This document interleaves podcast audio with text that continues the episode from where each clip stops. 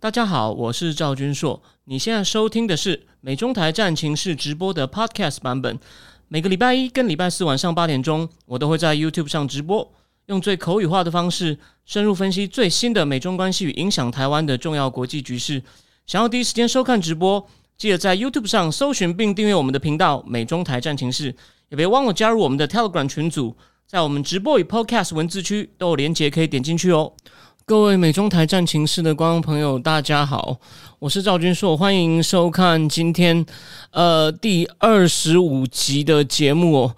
那我想今天，我想不管是，我想大家的心情应该还蛮沉重的，因为我们过了第一个礼拜，终于稍微能体会到，在过去，尤其是二零二零，全世界其他地方大概在过什么样的日子哦。那我我不知道你有没有出门哦。我除了来这个地方做直播以外呢，在过去的一个多礼拜呢，我我的我的活动范围都只有在家家里附近的巷子去吃个东西，然后呢，顶多在路边稍微看一下街景，然后我就呃我就回我就回去了。哦，晚安了。我很想。我就说不能不能出门正常社交或坐像今天连坐在餐厅里，我之前上礼拜还有一些餐厅可以坐在里面哦。我会我我家附近的餐厅，我会给我会选一家可以坐在里面，就算我平常不进去，我也想要坐坐在里面尝一下过一个正常用餐的生活。但现在也没了，那这是一段很痛苦的过渡期哦。所以呢，虽然我并不是医学也不是工位的专家，可是呢，这已经变成一个。就是一个我们要用什么政策去应对的问题，所以，我们今天第一阶段会来谈一下，由我们上礼拜六大家吵成一团的校正回归出发，因为它里面有很多含义可以仔细讨论。那再来呢，我们还是来看一下国际局势哦，因为你一直想也没有用，毕竟我们不是医生。就说韩国总统文在寅去。跟拜登谈啊，其实他们达成不少 deal，这个倒是蛮像，很像川普时代风格。他们互相做了不少两利的 deal。然后，虽然我一直批评拜登政府，但这次呢，拜登政府在声明中是有一个亮点，挺不错的。这次可以给他小小的称赞他一下。好，当然，当然，韩国也付出了不少。做了不少承诺，这我们等一下再讲。那最后我要同场加印加印个，这个是最热最羞的东西，也是跟第一个话题有关。今天台湾会这么惨，这个疫情的起源到底怎么样呢？又有新消息出来了，而且并不是什么，就是可能很多人会觉得皱眉头，什么极右派媒体是华尔街日报，到底是什么呢？我们就留到最后，当做今天额外的彩蛋。就是有关疫情起源，美国的情报到情报情报当初一些情有关情报的讯息，到底对这个疫情起源揭露了什么？好，那我们就来看一下这个，呃，我们就我们就来我们就来看一下那个第一个第一个话题哦，这个这个回归校正，我想你你一定在网络上已经看过一些东西了，然后你大概也知道意思了。不过呢，我今天要用一个更白话的方法提出我自己的。我的解释哦，虽然意思是一样，可是我我就是要把它讲的更白话，就是把前几天验不完的案例确定结果后加回去当日的确诊数，其实就这么一个简单的事情。只是说最理想状况是你当天，或者是你你你记者会开的那天，就是报前一天已经确定的。那这个东西，我想你看很多新闻也知道，其他国家都有过，甚至其他国家有时候是过了好几个月，像。武汉是解除封城后呢，又加了一堆，好像加了一万多个。那法国最奇妙，法国是因为他们有一天好像检验人员也休假，所以法国是每七天呢就会有一天特别少，然后再来再恢复，再恢复正常。所以呢，然后呢，日本呢也发生过在二月，所以日本人用的词叫做“回溯的溯”，它叫做“溯及改定”。反正就是我讲的白话，把之前没有验完的案例确定结果后加回去当日的确诊数。但这句话听起来很白话，什么叫之前？我刚刚讲了嘛，其他国家有时候是把更长一段时间的，就说拖更久还没有处理好的，可能过了一个月，甚至武汉那个是它等于封城封了两个多月，然后呢，啊又又封完成又过了好几，又过了我记得又过了一两个礼拜，他才他才做这个校正。那台湾呢，目前是。上个上次是把一到五全部做个校正，为什么呢？因为我们就是在五月十五左右整个爆开嘛，所以那时候整个涌进来的通报数目非常多。我这边给大家一个具体的数字，我们不要空口讲白话哦。到周日现不算今天哦，今天你应该知道新讯息。可是到周日为止啊，那时候国内总共通报，就是通报可能哦有有可能是确诊的人有三十五万一千九百九十九个，通报了这么多案子，排除了三十一万二六八九。OK，那确定他已经不幸中的是三千八百六十二，到上礼拜天哦，没有加今天的三百多。那你看哦。我说国内通报是三十五万一千多，排除了三十一万确诊三千八，所以还有三三万五千例还在排队，还在排队。我等一下会解释为什么。你可能已经大概看过一些报道，我等下讲的更清楚一点。所以呢，所以呢，未来的几天呢，每每天可能都会再加一些前几天还没验完插进插进插进来的。那比如说这个礼拜六呢，它就是新增，所以所以说。上礼拜六为什么会这样？就是因为它新增新新报的进来有一万四一四五六八嘛，然后它排除掉了一四一七六，所以呢，总共确诊七二三，只是有四百是不是礼拜不是礼拜不是礼拜五晚上的，是一一到四前几天的，就就这样子。那这个为什么很重要呢？为什么不干脆就说全部都是礼拜六呢？我想很简单嘛，我再重复一次，我想你可能听过别人讲过了，就是因为。你要每一天每一天确定，才能够知道疫情散播的趋势。你要你要知道每一天大概增加多少，你才知道现在在扩散呢，还是平盘呢，还在还在往下跌呢？所以之前就是大家可能觉得很瞎的那位国民党的费鸿泰说要枪毙陈时中的人呢，因为他是统计学博士，他这一次呢倒是表现就比较正常，他就说遇到这种情况很简单啊。就是用七天的移移动平均来看每日确诊数啊，什么意思呢？就是我们今天报的数字呢，不是只有今天哦，是今天跟前面六天的数字加起来的平均。所以呢，所以我这边跟大家讲一下哦，就是我我跟大家讲一下，就是算出来，如果我们不要看是今天陈时中说今天新增哦，我们用每一天都跟前面六天加起来再平均的话呢，五月十八是一九五。五月十九是二五四，五月二十是三一零，五二一是三六一，五二是三八九，五二三是四百，今天是三八零。所以说呢，哼 我不是什么，我不是这方面的专家，不过我也有基本的判断能力。这个东西并没有牵涉到什么特别技术性的知识哦。目前看起来就是呢，还好，它它没有失控，因为这个里面在这个流行病学上有一个叫做。reproduction factor 嘛，传播因子就是每一个人可以传给多少人。目前这个传播因子大概都还在一左右，还好。因为如果是一传二的话呢，那一一传二，二传四，四传八，八传十六，这样啪，很快就非常，那会非常恐怖。那目前看起来呢，就一个传，大概就是一个传一个，简单的这样讲。所以呢。目前情况当然没有办法迅速压下来，让我们恢复正常生活，还是很可惜。政府还有很多功课要做。不过目前看起来呢，没有到很坏，就是那个洞还在，就就就就这么简单哦。这是我个人的解读方法，就是那个万华那个洞破的很麻烦，因为它是在比较是声色场所，所以你出入人多，很多人可能不承认，一开始不想承认，或者有些人出事以后，他不想让人家知道他在做这个，他就赶快跑了。所以，所以好像真的有去兼差的。的他是他是外籍的。哦，我没有歧视意思，我说那个地方的确是有外籍的，好像有领口，他一到五在家里做帮忙，在家里做帮佣，然后呢假日去兼个差，哎，就发现确诊，他有去过万华，然后呢听说也有万华的，他出事了以后，他就他就往南部跑了，因为怕，因为不能停业，他要生活啊，因为他们有些真的是为经济压力所迫的，那有还大部分没确诊，少数有确诊的，万一他散开，哎，这个这个就是问题，所以呢。我们还是要抓住每一天的数字，可是现在因为有这个检验能量超载的问题呢，所以取七天平均最好。那现在取七天平均来看呢，跟原来的差距没有到很大，所以这算是个好消息，这算是个好消息。OK，好，那我们再来就我就跟大家解释一下说，呃，为什么为什么为什么这么慢哦？好，那我第一呢，其实是大规模的这个快筛呢，哦，有点有点有点有点准备不足。那最重要的问题呢，还是这个，就是大家可能听过的核酸检测。核酸检测，我我很快解释一下原理哦。这个核酸检测呢，它跑要花时间。那大家常听到什么 CT 值，CT 值，所谓的 CT 值，CT 呢，就是指说把病毒样本用一种它的 PCR 技术呢复制两倍。为什么？因为那病毒非常小，哦，你要把它变大一点才能够看得到哦，这样才能让最灵敏的机器发现简体里面呢是不是有这个病毒的蛋白。所以呢。如果 CT 一就是复制两次，CT 二就是四次，然后呢，CT 三就是八次，CT 十就是一零二次，就是二的十次方嘛。我想大家应该还记得这种数学。所以呢，目前台湾是如果 C 到三十五，C 三 CT 三十五都还验不到病毒，那可能就没问题。或者是如果 CT 三十五还验得到，你也要确定是不是其他的杂质，不是病毒。因为你知道 CT 三十五是放大多少吗？把病毒放大了三十四亿倍。那这个东西呢，这种机器跑呢，你不能只看机器跑的时间哦。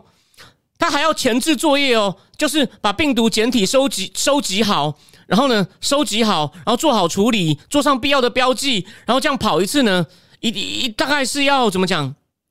一趟要两小时一次，机器可以跑，大概可以同时跑，大概有有有一次跑三十六组的，也有跑七十二组的，也有跑九十六组的，还有可以跑三百多组。我台湾目前我们就取中间七十二。那如果他一天跑十小时的话呢？他跑五轮只能做三百六十个。但，现在据说都二二十四小时不停的在跑。那目前台湾能做这个 PCR 检测能量呢？一天是一万六。那英国是会被吓到以后呢？他们的法规比我们宽松，能做的反正就是他们能做的弹性比较大。他们一天可以做八十到一百万件呢。所以台湾当然，如果在平常时期，这个一万六，哦哦，是是是非常是非常的够的。那还有另外一个问题呢？我我们就要解释一下，就是说，我们就是我们是就事论事，就客观有点可惜，就是我们的确可能沉浸在疫情稳定太久了，所以有一个东西没有做好。当然，这个现在不是急着检讨的时候，只有我这边点出来给大家听。这个呢，就说久了久了加松懈了以后呢，很多事都会觉得不急，或者是不急的处理。这个任何国家都一样。我等一下会举更多证据，就是快筛。他说在万华报以前呢，台湾每千人呢做过快筛才零点零二哦。那事实上，在去年的十月左右呢，就有专家指挥中心、疾管局指挥中心的专家建议哦，要去准备好所谓的快筛试剂，并且进行这个大规模的社区演练哦。因为毕竟为什么呢？以前台湾不管是长病毒、SARS、H1N1 的禽流感、季节性流感，还有登革热，都有一个社区检测检测的这种系统。然后呢？检测出来后，病例怎么通报？还有我们什么监测它有没有扩散？哦，都有这固定的模式。那去年呢，台湾的工研院跟资策会他们参考韩国新天地教会报了一天曾经最高有九百例的时候呢，他们就他们就发现韩国在报了之后呢，三天内开设各种叫做。德来速检疫艇就跟麦当劳一样，你你开车到那边，大家还就见的画面，开车过去，头伸出来就就可以检。然后这种站呢，两两周后就有四十五，一个半月后就有六百站，每天呢大概可以检两万人。然后呢，他们还透过专家审查方式呢，取得一种紧急授权，就是不用经过医疗法规规定的那么多的检测呢，就可以让快筛试剂赶快上市哦。所以他们的快筛试剂去年二月呢，每日本来只能生产五千剂。然后呢，到四月每日能够生产十万组，到六月呢每日能生产五十万组。所以去年上半年呢，韩国的快筛试剂呢变成一个产业，出口到一百零三个国家。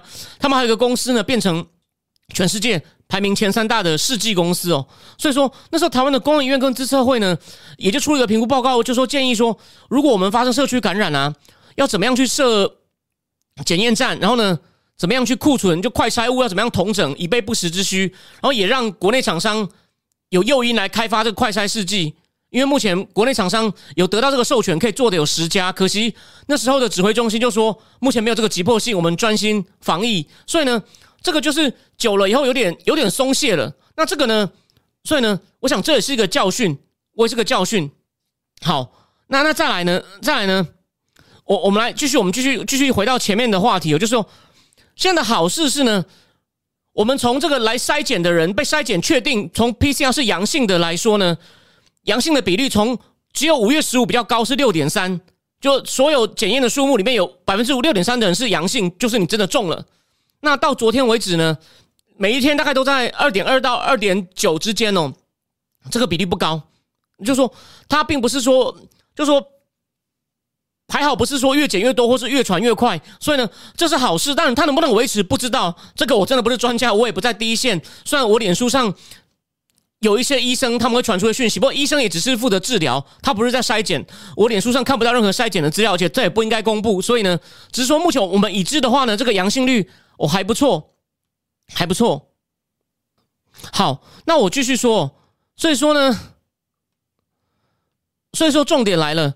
那目前我觉得还是回到我上一我我我上一集讲的，就是说我们台湾目前的挑战呢，好的部分就是说，台湾人大致上蛮自律的，除了少数失控的情况，这个就不讲了。现在还是怕什么疫情扩散，因为还是有人可能他补登出来以后，这几天他的行动可能很自由。我们补补登发现他真的中了，可他之前不知道，没有没有控管好。不是台北市有三十个确诊的联络不上吗？所以新义区的老人院今天爆开了一个病情，还有一个糟糕就脏话的按摩院。按摩院也爆也爆了，然后呢，目前验到它的病毒量都很高，就是 CT 二十以内，就是只要二的二十次方这个数字，我现在没办法算，可是就是他把它把它病毒复制复制个大概二十倍，大概几十万次吧，或几百万次，哎，就可以侦测到病毒了。这个这个算病毒量高的，不像你要做到 CT 三十，那个病毒量已经，你看你要复制大概好几十亿次，几十亿次才会出来，那表示病毒量很小。OK。那第二个问题就是，现在很多病人进来了嘛，而且目前已经有十七个确诊死亡。那你你你如果是有重症，因为大概得的一百个里面有百分之十五会是重症，还有他需要呼吸器，不然据说有些人他上一秒还在讲电话，啊国外上一秒还很正常的讲电话，下一秒呼吸不过来就过就没了，就过去了。所以说你病床怎么调？所以现在。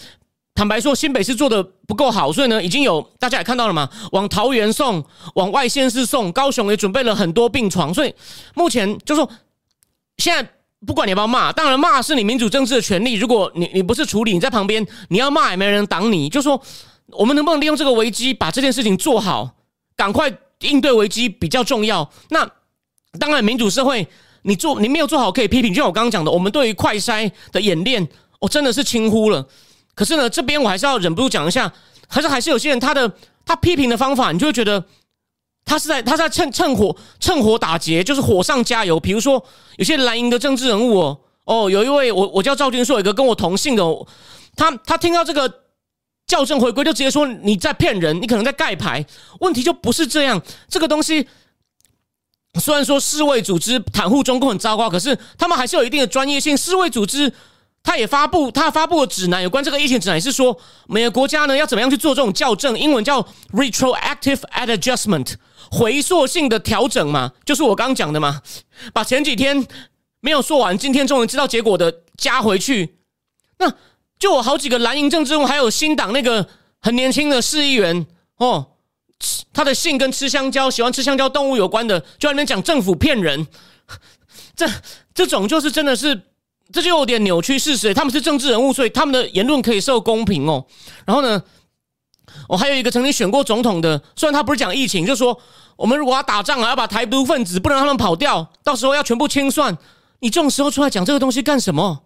而且支持台独本来就是有言论自由，就好像我讨厌支持统一的人，我也没有说他不可以讲话。所以你看，然后据说还有。民众党立委蔡壁如的录音，那个录音是假的，所以有各种奇奇怪怪的事情哦，开始在开始在出来了。那当然，我今天有带来，因为我有订哦。这个亚洲周刊呢，也在讲防疫破功的八宗罪哦。当然，客观来讲，他讲的很难听，他列了八点，有一点点有道理，而且他讲的那八点里面呢，他也不是说一味乱黑。比如，我只是举例哦，因为他有些真的不值得讨论，真的就是。就是把要把趁机算民进党的账，可他有一点，他讲到这个华航机师改三加十一的时候呢，他有他还算客观，他要讲说，这时候我们需要很多货机，所以为了人力调度呢，为了维持经济成长，因为台湾现在出口不错，所以呢，你好像也你的确也要给货，你要给货机机师放宽，这也是这也这也不能说执政党有做错，所以他也不是乱骂，不过他讲的八宗罪里面还是有五六点呢，他一直在讲陈时中是牙医没有专业。我我我一个一个卫生部的部长，有时候甚至可以跟卫生完全无关，所以你不能说因为他是牙医他就不能处理，因为这只是一你你做决策，其实只要一些基本的公卫医学常识，那个我在家里仔细看一些比较简单的说明，我都能懂得。陈时中当然能懂，所以它里面还是有很多乱黑的，说什么民民进党政府一直搞大内宣，所以全岛就松懈了。我等一下举给你看，松懈的不止台湾，所以说这种资讯战呢，我认为基本上呢还是。还是一定一定要一定要小心。那最再来呢？疫苗这个疫苗问题，应该是大家也现在最关心的，也是米有拉反复强调的，疫苗要赶快打。那其实呢，现在我帮大家复习一个新闻哦，就是前行政院长林权在当那个制药公司的东洋制药呢，他去年本来也要跟那个那个辉瑞的那个 BioTech 买疫苗嘛，可谈了半天没有谈好，然后呢，他的股价曾经有不正常上涨，这样说哦，那天交易那天交易，其实你看这个过程哦，他为什么没有谈成呢？问题还是老问题。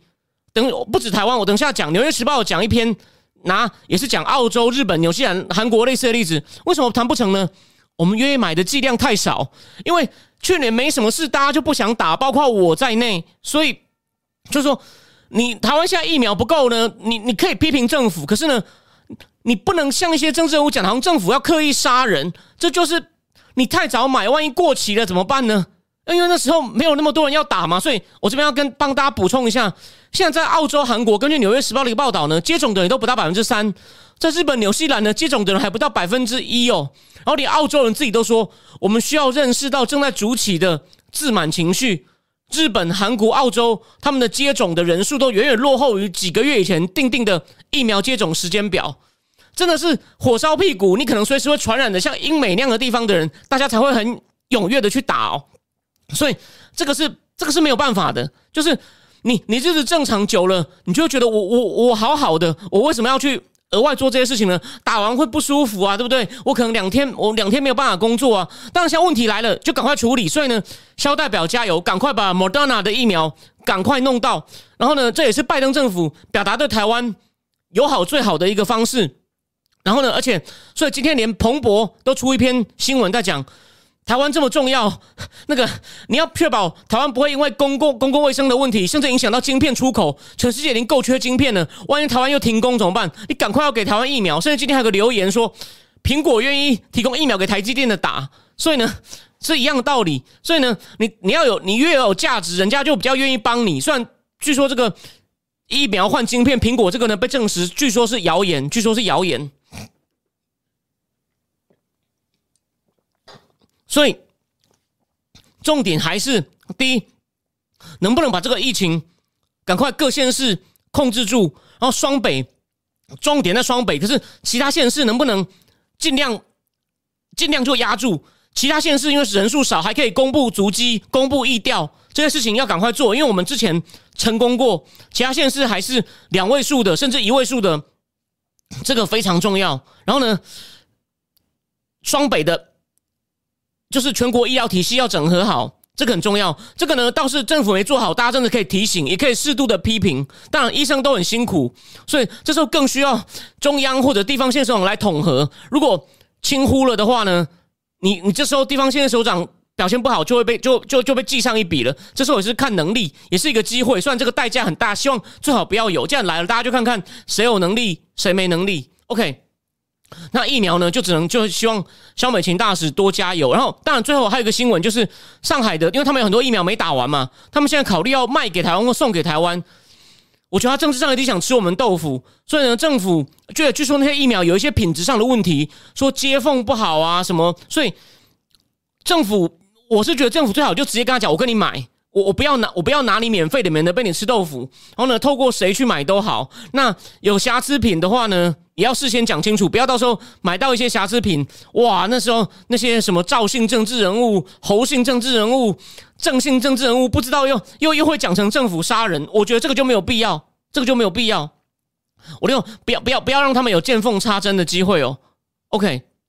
好，那讲到疫苗呢？最近有个赢家，当然我是指国际比较，就是韩国总统文在寅，他去跟拜登谈以后呢，拜登说要让韩国生产这个合作，跟跟这个莫莫德纳合作。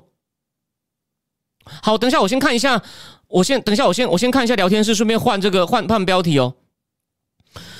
没有没有，那个有一位叫做 J E 玉的 J E 玉的，他是说，呃，没有这个。那个好像是德国原厂的，只是上海买了。他们给澳给给那个港澳打，但打不完，但快过期了。港澳打不完，我我跟你补充一下，对。然后那个阿雅说不能买吧，放毒就惨了。嗯，这个好问题，这个 OK，也这也也不是没有道理，也不是没有道理，只是他会放毒。哎，我们等到最后谈一下，我们最后谈一下。呃，Dave 我说立场是摇摆不定，韩国凭什么比台湾拿更大好处？我这个问题问的好，我就告诉你为什么。好，我们直接进入第二个问题。我们直接进入第二个话题。这个美美韩啊，为什么为什么他他这次算蛮有面子哦？我等一下会跟你，我会跟大家提醒一下，韩文在寅在韩国其实蛮灰头土脸的。虽然韩国总统不能连任，可是每个总统会希望他做得好，让他同党的人他可以选一个接班人，然后接班人也赢，他还有影响力。虽然韩国大部分要能够顺利让同党连任的情况并不多。好，那但这个我们等一下再讲。美韩呢，为什么美国就是？给了韩国不少，就是利多呢。我除了要给他，又为什么愿意愿意愿意愿意给他疫苗呢？大家不要忘了一件事，有兴趣的可以回去。如果你第一次看或最近才看，你可以去，你可以回去补看。我讲这个拜登的基建计划哦，拜登的基建计划不是有一千七百多亿美金要搞电动车吗？还有大概五百亿美金要搞晶片制造吗？文在寅这次也有带礼物去啊，很大的礼物啊。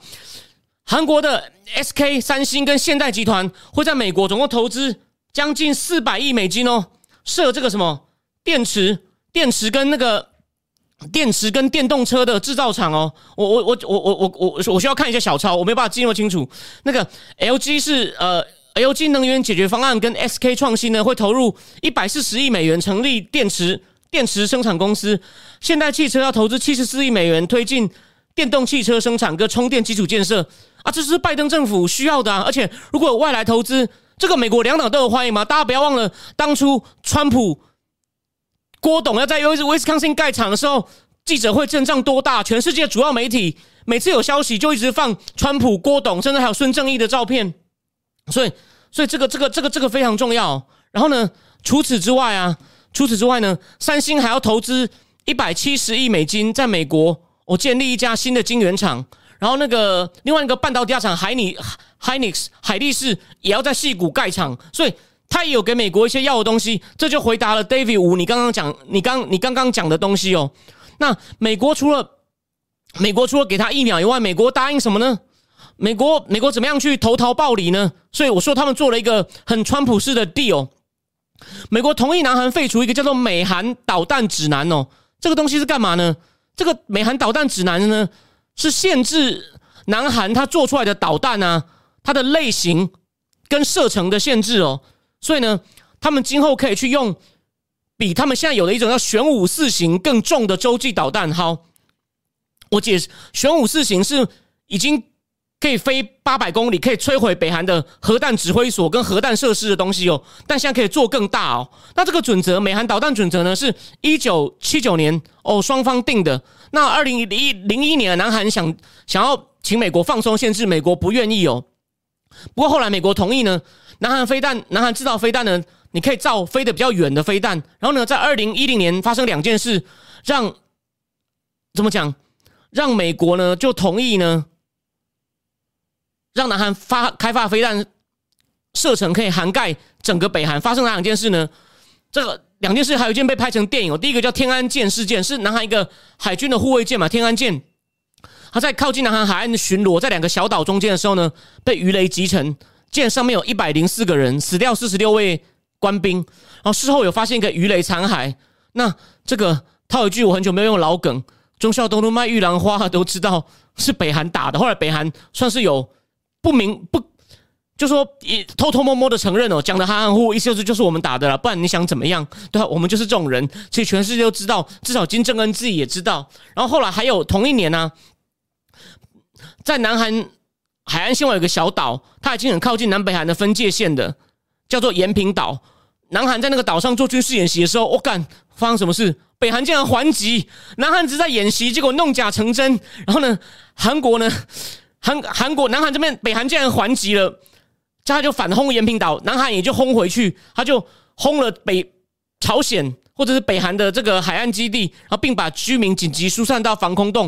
然后发生这两件事以后呢，美国就同意他们南韩做飞弹可以涵盖北韩全境。然后到二零一七年的时候呢，川普又原则上同意，连这个飞弹的重量限制都。都限制都去除了，所以才有我刚刚讲的这个玄武导弹，它可以摧毁北韩的这个所谓的核武设施跟核武指挥所。好，这就是美国送给南韩的另外一个大理由。好，那当然微妙的东西来了，微妙的东西来喽，就说他他这个解除这个，大家有没有想过？我刚刚已经前面讲了，其实，在川普时代，他们的导弹都已经都已经可以打到北韩全境了。那你现在让他造一个射更远的，请问要射去哪里？大家想一想，不要想歪哦。请问要射去哪里？南韩国防部还是说这个限我们解除限制目的针对北韩？可是你现在已经都打得到了，所以呢，大家就在猜，请问你是不是要针对针对万恶的共匪啊？对此，南韩军方不承认。他只是说，这种改变可以，我这样可以射更远。我我的飞弹线就不用部署在首尔了。哦，我可以部署到釜山，就最南边的那个港市釜山。好，所以呢，这是个，这到底是真的假的呢？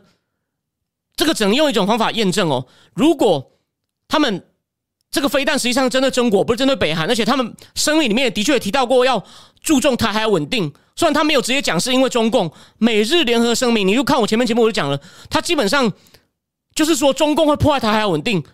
美日联合声明几乎是直接这样，几乎是直接这样讲出来了。美韩的呢，他没有讲因为中共，但他还是说重视台海稳定，这是个进步哦。我们我们虽然批评拜登政府，但实事求是，我认为这个应该不是南韩自己要的。南韩自己其实之前一直回避这种问题，我怀疑这次可能是。坎贝尔吧，如果你要我解释，就是那个负责印太事务的沙皇，印太事务小王坎贝尔，他可能之前被中共打脸好几次，他也想报个仇。哎，这是好事，你报的好，你希望你多报一点仇，你硬起来以后，我你没报这仇，我就称赞你一次，我也不会乱骂你。我他怎么被洗脸？我不是乱讲哦，他不是啊，对中国喊话说不要欺负澳洲，结果喊完没多久，中共就宣布对澳洲红酒加征倾销税。哦，这就是个例子。然后呢？坎贝尔之前也说要把战略模糊改战略清晰，不太好。那我觉得这样子不够强硬，哦，这个也扣分。这个我前面节目有讲过，欢迎大家回去补。好，所以说，所以说我们再来，到底他是真的是只是为了想把，还是针对北韩要把想要把飞弹弄到釜山更安全呢？还是实际上有可能针对中共呢？呃，我们我们就要看中国中国中共再来怎么办嘛。目前目前是只有那个恶名昭彰的赵立坚出来喊说。跟南韩说不要玩火。如果他们又像二零一六年这样抵制那个南韩装的美国给他那个萨德导弹，它叫做萨德，那并不是什么神话的名字哦，不是那个什么类似阿秋的奇幻世界不会讲到神的名字哦。萨德是简称，就是指高空拦截，它可以拦那种射上去非常高的的，那是几个字母，就是高空拦截飞弹的简称。你只要知道这样就好了。那个萨德那个 H 就是 H A 啊，就是 High Altitude。altitude 简单说就这样子，所以呢，我们要继续观察，要过观察各各方的反应才能确定，这还不能确定。不过很有趣，很有趣就对了。那我们最后讲一下哦，就说南，但为什么南韩愿意拿拿大笔钱去美国盖电动车厂、电池厂，还有还有那个三星也投资那种半导体厂呢？除了是支持拜登新能源政策，想跟他也许换疫苗、换可以做更多飞弹呢？他也是想要为南韩的经济哦谋个出路。因为这几年南韩的经济其实哦在下滑，那三星呢，它在手机跟晶片市场的竞争呢，晶片目前输给台积电嘛。我前面节目有讲过，高阶晶片台积电占百分之八十五，三星才百分之十五，所以他们也希望电动车能够帮韩国自救。那韩国呢？那文在寅也需要一些政绩哦。为什么需要政绩呢？我来跟大家讲一个三月文在寅政府出现一个蛮大的丑闻，我只是简单讲一下哦，细节再说，就是。韩国有一个公家机关叫韩国土地住宅公社，简称 LH，它是负责土地管理开发跟住宅新建供应的。因为韩国你也知道，它首尔人口密集度更夸张，比台湾更夸张。首尔是个比台台北大好多倍的天龙国，所以它房价也很高。我我举个例哦，二零零七年的时候，李明博当总统的时候，他的住宅的中位数的价格是大概四亿多韩元。你你除以你除以你除以三十的话，就是一千多万台币嘛。到文在寅二零二一呢，现在已经变九亿多韩元了，也就是平均要三千万台币，平中位数哦，就是中间哦，比如说一一百万笔注一百万笔建案，第五十万笔三千万，所以还要，所以你想要买好一点的，可能要到四五千万。韩国的薪水也就我们的一点五到两倍嘛，那台湾平均是四万，所以那台北可能有六七万，那首尔的话呢，十二万。好吧，十二万到十五万，你十二万到十五万的人月薪，哦，那假设太太我不是歧视女性哦，我们假设太太少一点，两个人假设二十万台币的话，你要买一个五六千万好一点的房子，还是很辛苦啊。所以韩国也有很多这种问题，所以他们也在郊区，也在郊区开发。那负责这个叫韩国土地住宅公社呢，他们把一块地方划为新都市开发区域，就没想到这个单位的二十个职员自己先在这个地方买地，耶，有没有？这个这个这个很夸张吧？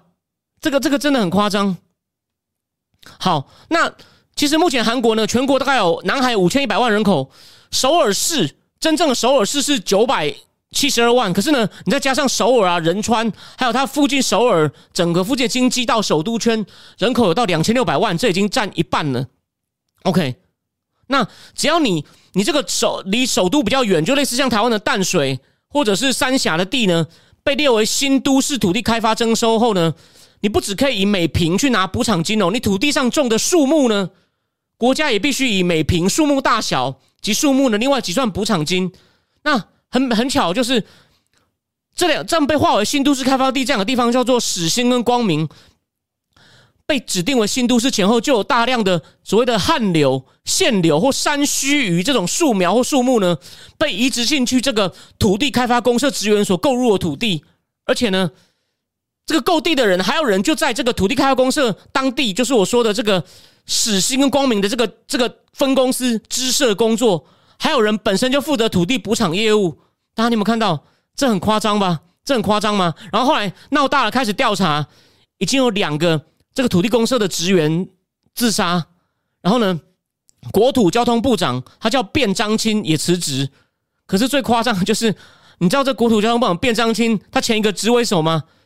就是当这个土地开发公社的社长，这个你想想看，如果在台湾闹一样事情，会会有多夸张？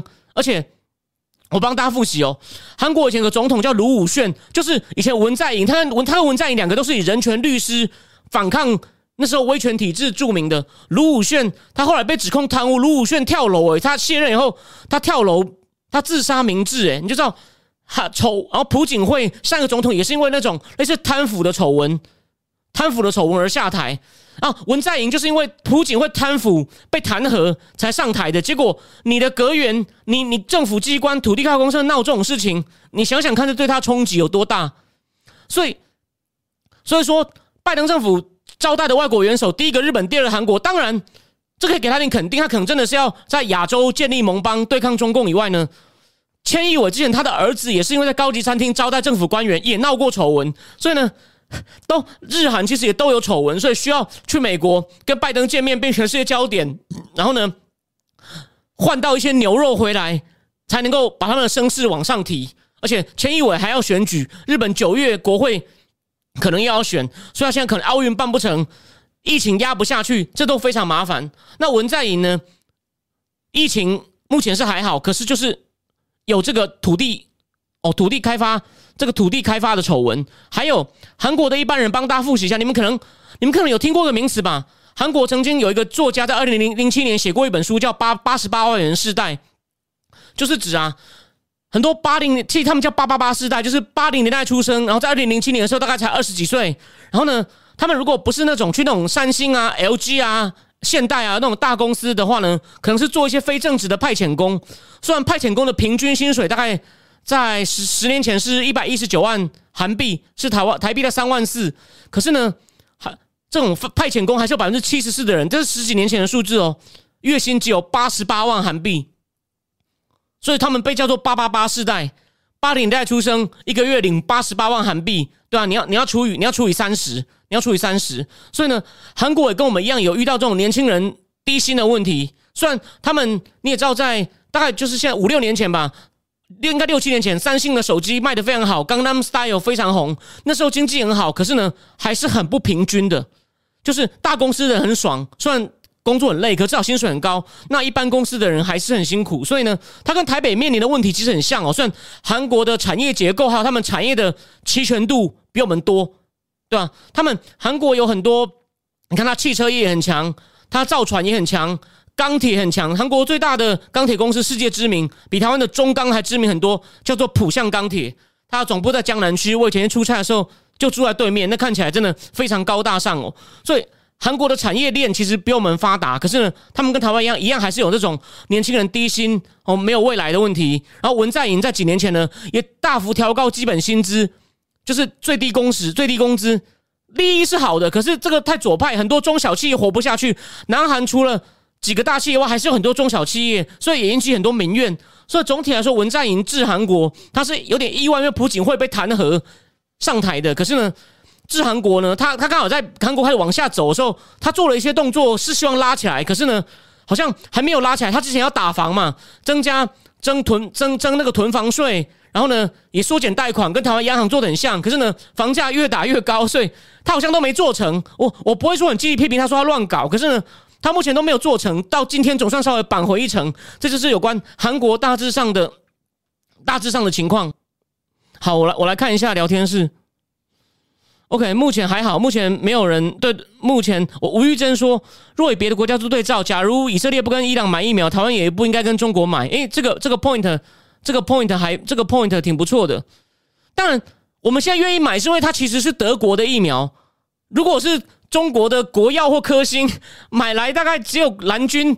蓝军会说好，但他敢不敢去打？我们要不要来？我们来开赌盘，我们要来开赌盘，好不好？现场聊天室欢迎大家来赌一下。你觉得 那些蓝军还敢去打的人有多少？我都觉得，我都觉得蓝军大概不到不到一半敢真的去打。算他现在骂什么反中反中，对我我我我我在那个我就我这边再补充一个东西哦，大家等我一下。我就是敢讲他，他叫陈国祥。他之前要在北京弄一个政论网站，是面对台湾叫大失恋。后来台湾有反分裂法，他就不敢弄了。陈国祥里面一直也在讲要买中国疫苗，要买中国疫苗。他就是就是一天到晚帮中共讲话的，对吧？反正他这边也有写嘛，他也是说，连中国大陆复兴制药参与投资、储藏、运送、行销的德国疫苗也拒绝行政图洽购，导致台湾疫苗严重不足。所以，所以这是个。这是个大问题啦，就说如果它是真正德国的疫苗，到底要不要买？大家可以想一想。我我没有定论，但是我没有定论。只如果很急的话，我觉得如果确定它是德国原装的，是可以列入一个考虑。假设美国那边不能，莫德纳不能很快进来的话，当然从明天开始，应该那个第二第二波的阿斯利康要进来了，所以大家应该赶快打。OK，好，有人有人猜说是蓝军。是零，我是觉得没有到零啊，但应该敢打的，敢打的不多。好，最后最后进入我们的最后进入我们的彩蛋时间。华尔街，好，我先帮我自己做个广告哦，就说我我为什么我说我的节目还算有点价值呢？其实我好像之前讲过，我在那个方格子有一个写作专题是要付费，但不过一个月就花你两杯大奶茶，叫做世界很不正经。我礼拜我礼拜六上线一篇，就在讲这个疫情调查，因为美国现在有共和党议员在动了，然后呢，然后呢？拜登政府不积极哦，不是我，不是我乱骂的哦，是华盛顿邮报的记者，就是写天下大乱记录川普四年的中美关系的 Josh Rogan，他直接用拜登政府不当一回事来讲，现在这个疫情调查为什么美国政府这边没有进展，变成共和党议员想要扛起来，然后呢，他里面还甚至直接讲出拜登政府对于实验室泄露的态度，我故意卖关子不讲这个。这是《华尔街日报》揭露的，他有讲到拜登政府到底对实验室泄露假实验室泄露可能性的态度，他的态度反正就是很很消极。哦，我我暗示你，好，我们今天讲重点。其实明天世卫组织要开第二次会议，开什么第二次会议？要讨论什么呢？要讨论第二阶段调查。他们上次不是做第一阶段调查吗？我节目有讲，你有兴趣的可以去看。我我把那个调查过程。中共如何作弊？把那个调查看起来好像好像有那么一回事，实际上敏感都不给你，重要的都不给你，虚应故事，还把你一半的时间或在旅馆隔离，不让你跟中方专家接触。细的麻烦你回去看看以前的节目。他们做了第一阶段调查嘛，还说实验室泄露假说 extremely unlikely。可是呢，在三百多页调查报告里面讲关实验室泄露只有四页，他们只去了病毒研究所，跟他们很客气的访谈了两三个小时。C。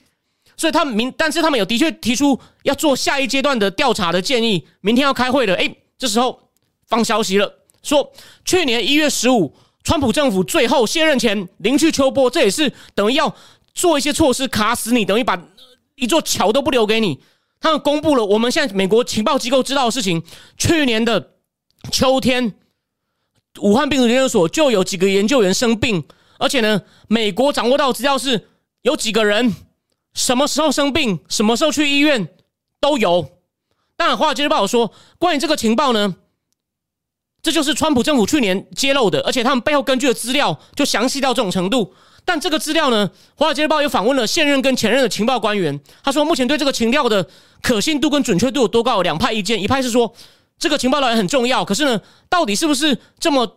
到底是不是真的？还要做进一步核实。那有另外一个人说：“No No No No No，这个已经够精确了，没有什么，只差一个东西。他们为什么生病还不确定？虽然听起来他们生病的症状就跟这个武汉肺炎非常接近，所以这个时候这个消息出来，我觉得一定是不管是前朝或现任的官员，我觉得现任官员可能比较大。”就故意放出来，要给拜登政府施压嘛？那因为拜登政府不积极，所以我讲了，有兴趣的关于目前这个主题中文中文里面最好的回顾，有兴趣可以去看我方格子最新那篇最新的那篇。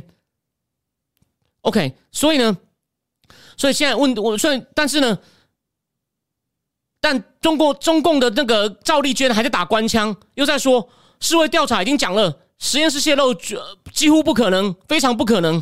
可是呢，那。就是你看嘛，那为什么去年会有人在第一波第一个病例现在确认是第二零一九的十二月八号之前，就有人已经得了很类似的症状去医院？你敢不敢交出来？好，但我这边再透露一点，我上次我上一那一集讲那个他们病毒调查节目，我有提到，他们想要看武，他们想要检验武汉血库里面的血清，看是不是里面的血血清里面已经有抗体。如果二零一九。存进去的血里面就有人，里面就有这个对抗武汉病毒的抗体，别是已经有人得过病了。这个武汉的血库呢？诶，这个稍微好一点，他没有说不给你，他说我们之后会提供给你样本。现在就要看美国政府或 WHO 敢不敢施压。提醒大家，我们来看吧，我们来看好戏吧，对吧？我刚我今天难得哦，我今天对拜登政府一直都有一些小小的称赞，可是。我认为那些东西不是最重要，就是现在真正敏感的疫情起源调查，你敢不敢说这是很重要的资料？因为目前武汉病毒实验室的安全日志、实验室记录都没有交出来，还有一些他们做研究的原始资料，就是我上应该是上一集讲的，之前他们收集蝙蝠病毒都不肯交出来，也不肯透露，都不肯透露。所以说，所以说，所以说这个东西呢？我认为大家可以注意到，这可能也会成为一个，也会成一个这个，美美中关系会不会是个爆点呢？会不会拜登政府被迫施压，终于动起来呢？我觉得可以看一下哦。好，我最后看一下这个聊天室哦。我刚刚让大家猜哦，有人说是零，有人说五以内，有人说 David 吴说是打的是生理食盐水，不会死人的。OK，这个很有趣。然后 Michael 江说黄世杰三四前生理素打了。对，他的确说到做到，这点还算令人敬佩。对，OK，好，那对不起，最后我要补充一件事情，亚利桑那的那个审计还在进行，我只能这样讲，亚利桑那州民主党的州务卿还在崩溃，一天上晚上电视说审计一定会有问题，审计一定会有问题，啊，就是觉得你选票有问题才要审计，哪有越审越糟的？大家有没有想过？而且。你说哦，你不能够，你要遵循一定的法，遵循一定的法规则审计选票，免得有争议，这我合理。他们每天上左媒说审计一定会出问题，拜托，呃，怎这这这不就有点歪曲事实吗？然后另外另外一个好消息，乔治亚州，乔治亚州经过锲而不舍的努力，乔治亚州的 Fulton 郡十四万多张的邮寄选票，法官说同意也是审计，而且呢。我我讲一下，我讲一下来龙去脉哦。他们哦，这个叫英文一个专有名词叫 chain of custody，就是你这种邮寄的选票一路上啊，从谁哪里寄到哪里，谁去领走，谁拿到哪里寄放，都要有文件记录。就说一路上这个选票是不是都很机密，没有被动过手脚，都要有文件记录。结果有记者去调查乔治亚州的一百五十几个郡，请他们交文件，哎，有五十几个郡回，但那个最大的郡 Fulton County 啊，有一些他们的。要么你你自己把选票寄回去，要么你可以放在一叫 Dropbox，就像放在路边的邮箱锁着的。他说，目前这个最大 f o r d e n County 他们这样有一些邮寄选票的那种保管记录啊，交不出来，交不出来。所以说，你有你有没有注意到？所以说，如果这样审计下去，十十十四万张会不会有什么事情呢？川普在那边也只输一点点哦。我只提醒大家，而且现在不止，其实现在还有其他新罕布什尔州也在审计选票。虽然新罕布什尔州不是关键，可是他们想要知道真相，所以认真的越来越多了。这是个好消息，值得值得大家期待。好，我最后补充一下，Lisa Rossi 说，看了汪浩访问 AIT 副处长的影片，虽然没有讲的很明，但感觉出来美国疫苗应该很快会到来，援军很快会到来。好，希望希望如此，希望如此，这是个我我也希望，我我认为我跟这是拜登政府表达对台湾的善意，或者要打我脸，但我并不是我认为他是亲中，我没有说他会卖台，但是他对台湾除了那些外交关系、外交未接、外交官的那些相处的准则有这有改善，这是好事，可是那个并不是关键，能改变台湾命运最大的创，我一直反复讲哈，我今天最后讲一下，川普那时候。搞关税，厂商外移，台商就回流；你搞制裁华为，台湾的晶片就大卖。那虽然只是针对中共，台湾那个自然就受惠非常大。所以，不过这次是真的疫苗台湾急需。你拜登政府想证明善意，想要证明我的批评有问题，我很乐意被你证明我有问题。那请你赶快做，这就是我的看法。然后千勇说：“美国再不给真的不行。”现在某天每天一直在骂说美国不关系不是很好，怎么没有疫苗？没有错，没有错。所以呢？拜登政府就他有问题，就是他一直常常事情分不清轻重缓急。你们应该已经听我骂的很习惯了。如果是老观众，他这次真的要该醒一醒，搞清楚什么是急，什么是缓。哦，台湾是个非正式的盟邦。台湾现在其实严格来说，我们这个确诊数没有到很严重，怕的是它扩散，怕的是目前病毒量很大，然后怕的是现在死亡率好像也不低。你如果能够很快帮助台湾呢，那这样呢，对吧？我被打脸，我也很高兴啊。只要能够对吧，证明一下美台真的是是个地下的盟邦。好，那这就是今天的内容。那希望我下次下一期节目的时候呢，我们的确诊数、阳性率都有相当相当大的改善。然后呢，武汉病毒的这个调查呢，也有人对美国政府、共和党议员也对他施加更大压力。Fauci 博士。方奇博士有些事情，我下次再讲。方奇现在也遭遇到更大压力，他已经改口了，说不排除是实验室泄露。对不起，这个我忘了讲，我有贴在战情室粉丝页，想看的人可以去看。方奇博士，方奇博士改口了，但是我的预测是基于很多理由，国际局势还是会越来越混乱。那我们走着看，您，我想再过一两个礼拜，你就会知道我在说什么。OK，非常谢谢大家今天的收看，今天就讲到这边，晚安。